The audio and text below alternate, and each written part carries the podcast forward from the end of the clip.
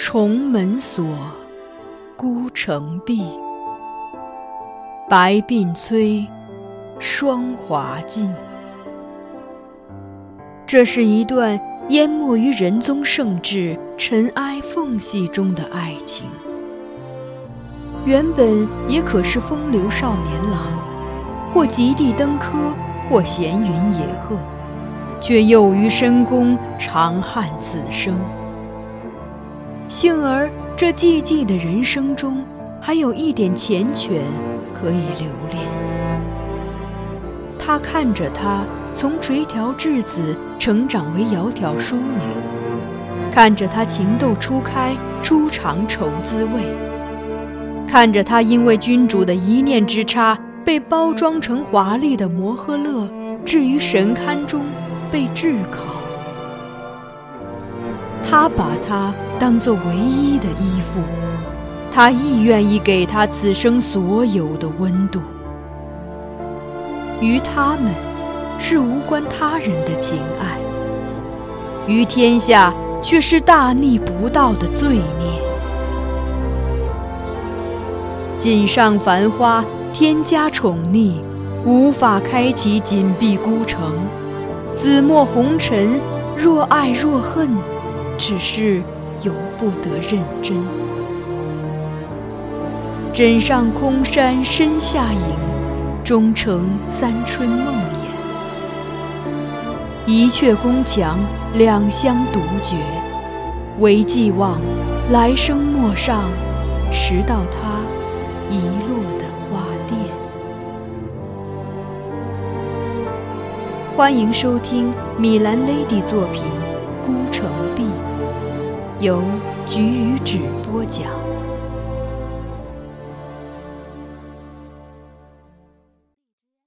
丑闻。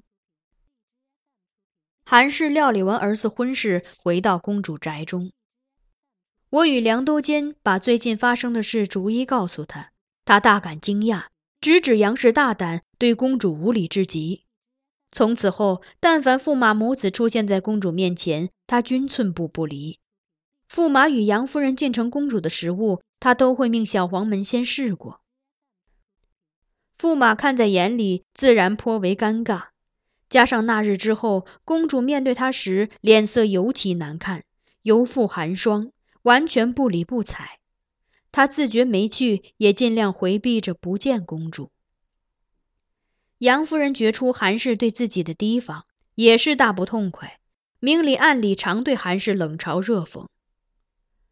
八月中，韩氏为公主整理换季的服玩器物，见去年公主用的定窑孩儿枕搁于柜中没有再用，便取出来对公主道：“我看今年公主榻上换了滋州绿釉刻花枕，这孩儿枕好好的闲置着，很可惜。我儿子刚成亲，公主若不再用孩儿枕，不如便赐给我儿子和心腹吧。”我也是想请公主赐他们这个好彩头，让他们来年给我添个胖孙子。公主看也没看，便答应了。你喜欢就拿去吧，我闲置的那些衣裳器物，你也可以再挑挑。若有你心腹能用的，只管拿去，就算我赏他的。韩氏喜不自禁，再三谢过公主后，便又去挑了些服玩器物，送到公主面前，请她过目。并请我做一下记录，公主也只瞥了一眼，对他道：“都不是多贵重的东西，不必记录了。你找两个小黄门，直接送回家吧。”韩氏又询问般的看看我，我也对他含笑道：“既然公主这样说了，郡君直接带回去便是。”韩氏连声道谢。我随后命人包装好这些物品，吩咐两个小黄门在韩氏下次回家时帮他送过去。他决定次日回家，那天陪公主进过晚膳后才出发。天色已晚，因他家在公主宅后方，他便带了小黄门从后门出去。而出发没多久，其中一个小黄门便匆匆跑回来找我说。国舅夫人截住韩俊君，说他私自偷公主宅中的东西回家，正在后门骂他呢。我立即赶过去，果然见杨夫人正咄咄逼人的要韩氏出示公主赐物的凭据。韩氏气苦，红着眼睛反复辩解说：“公主面刺，并无凭据。”杨氏不听，坚决不许侍从放行。我上前将公主赏赐的过程向杨夫人讲述了一遍，她只是冷笑：“我就知道郡君会搬来你这大救兵。韩郡君与梁先生情同母子，这些年来谁出了事儿都会为对方遮掩。”今日自然也不会例外。我和言道：“夫人若不相信怀吉所言，不妨亲自去问公主，看赐物之事是否属实。”公主，只要你梁先生在公主面前说一句话，死的都能变成活的。没发生过的事，公主当然也会觉得是发生过的了。他靠近我，在我耳边一字一字的道：“你说我在他的酒里下了药，我倒想知道你给他灌了什么迷魂汤，或者中了什么蛊。”我默然直视前方，置若罔闻。他没有再纠缠器物的事，但冷面扫视着我们，带着示威的意味。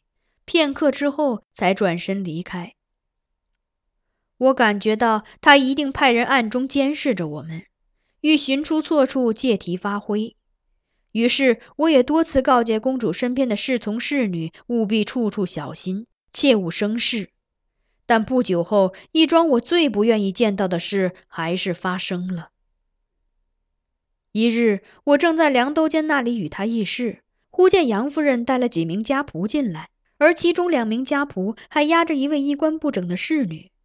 我定睛一看，发现竟是笑燕儿。梁都监也颇惊讶，立即问杨夫人：“夫人这是为何？是笑燕儿冒犯了你吗？”杨夫人自己走到主座前，款款坐下，这才开口：“都监别误会，公主的人我哪敢动她分毫。适才我路过张成照住处。”不巧看见笑燕儿正从里面出来，就是这副样子，边走边系裙带，那粉面含春的模样真是美呀！我算是大开眼界了，所以就请了他过来，让两位梁先生都看看，一同欣赏欣赏。他明显是指笑燕儿与张承照有不才之事，而笑燕儿也未反驳喊冤，只是低头嘤嘤的哭。我大感不妙，与梁都监相视一眼，见他也是神色凝重。此中或有误会，夫人可问过他们两人？梁都监斟酌着，先这样问。杨夫人一瞥笑燕儿，回答说：“我也怕有误会，所以特意进去找张成照，想问问他，看他们刚才是在下棋呢，还是在投壶呢？”不料才推门进去，那小子看见是我，立即抓了件衣服，拔腿就跑，还光着两个膀子，鞋都穿反了。现在也不知上哪儿躲着了。不过却在床上留下了点东西，我让人带了来，请二位过目。言罢，他侧手示意，立即有家仆上前解开一个布袋，哗啦啦的将其中物事倒在我们面前的案上。我们粗略看了看。见其中有几幅春宫图，两三个类似玉清给公主看的那种瓷粉盒，一瓶小丸药，瓶身上也会有密细图。其中最触目惊心的是，一个木质的男性器官。张成照一向轻佻，常与侍女们调笑，而笑燕儿平日也不大稳重，两人做出这等假凤虚凰的事，倒也不出奇。何况笑燕儿如今这情形。等于是默认了。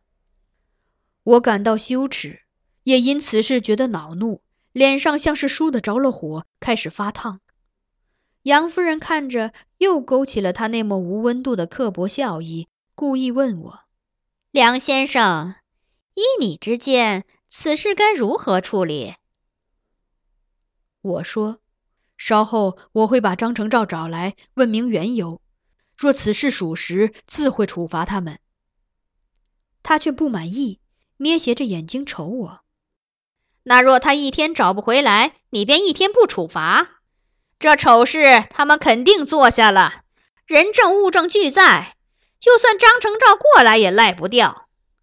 如何处罚，还请两位先生当机立断，趁早决定，免得拖久了，怕是有人会多加猜测，生出些不必要的流言。梁都监便问他：“那夫人准备如何处罚他们？”杨夫人一指笑燕儿，道：“先脱了这小贱人上衣，抽二三十鞭，再捆好手脚，让他跪在院中示众三日。张成照找回来，也一样处置。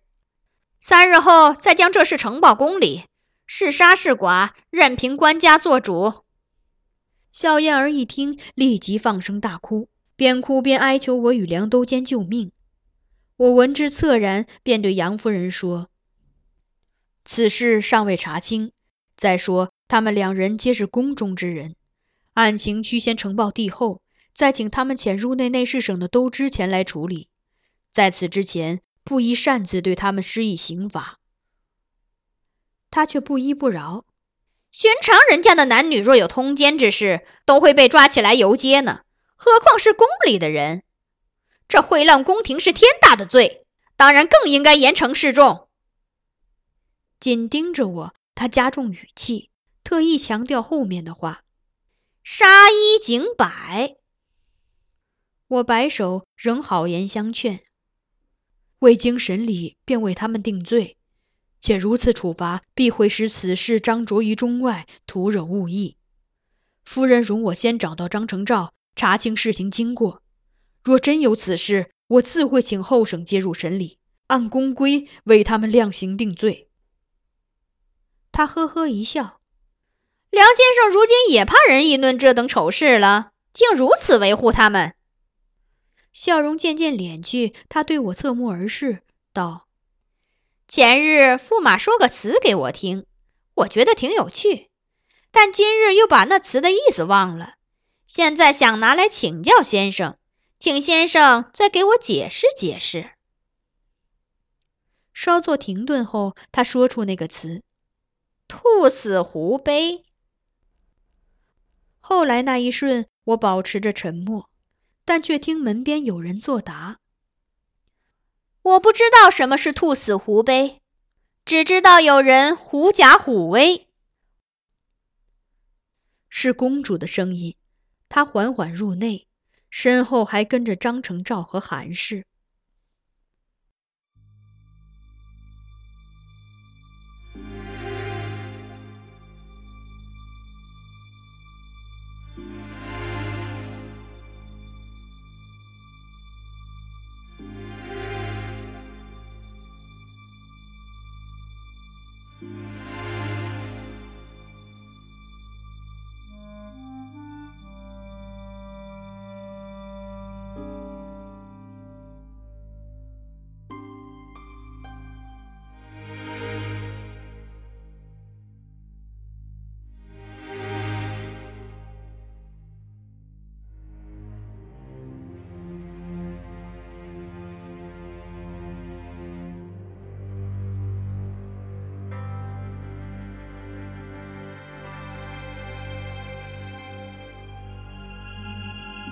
您刚才收听到的是菊与纸播讲的有声小说《孤城闭》，欢迎继续收听。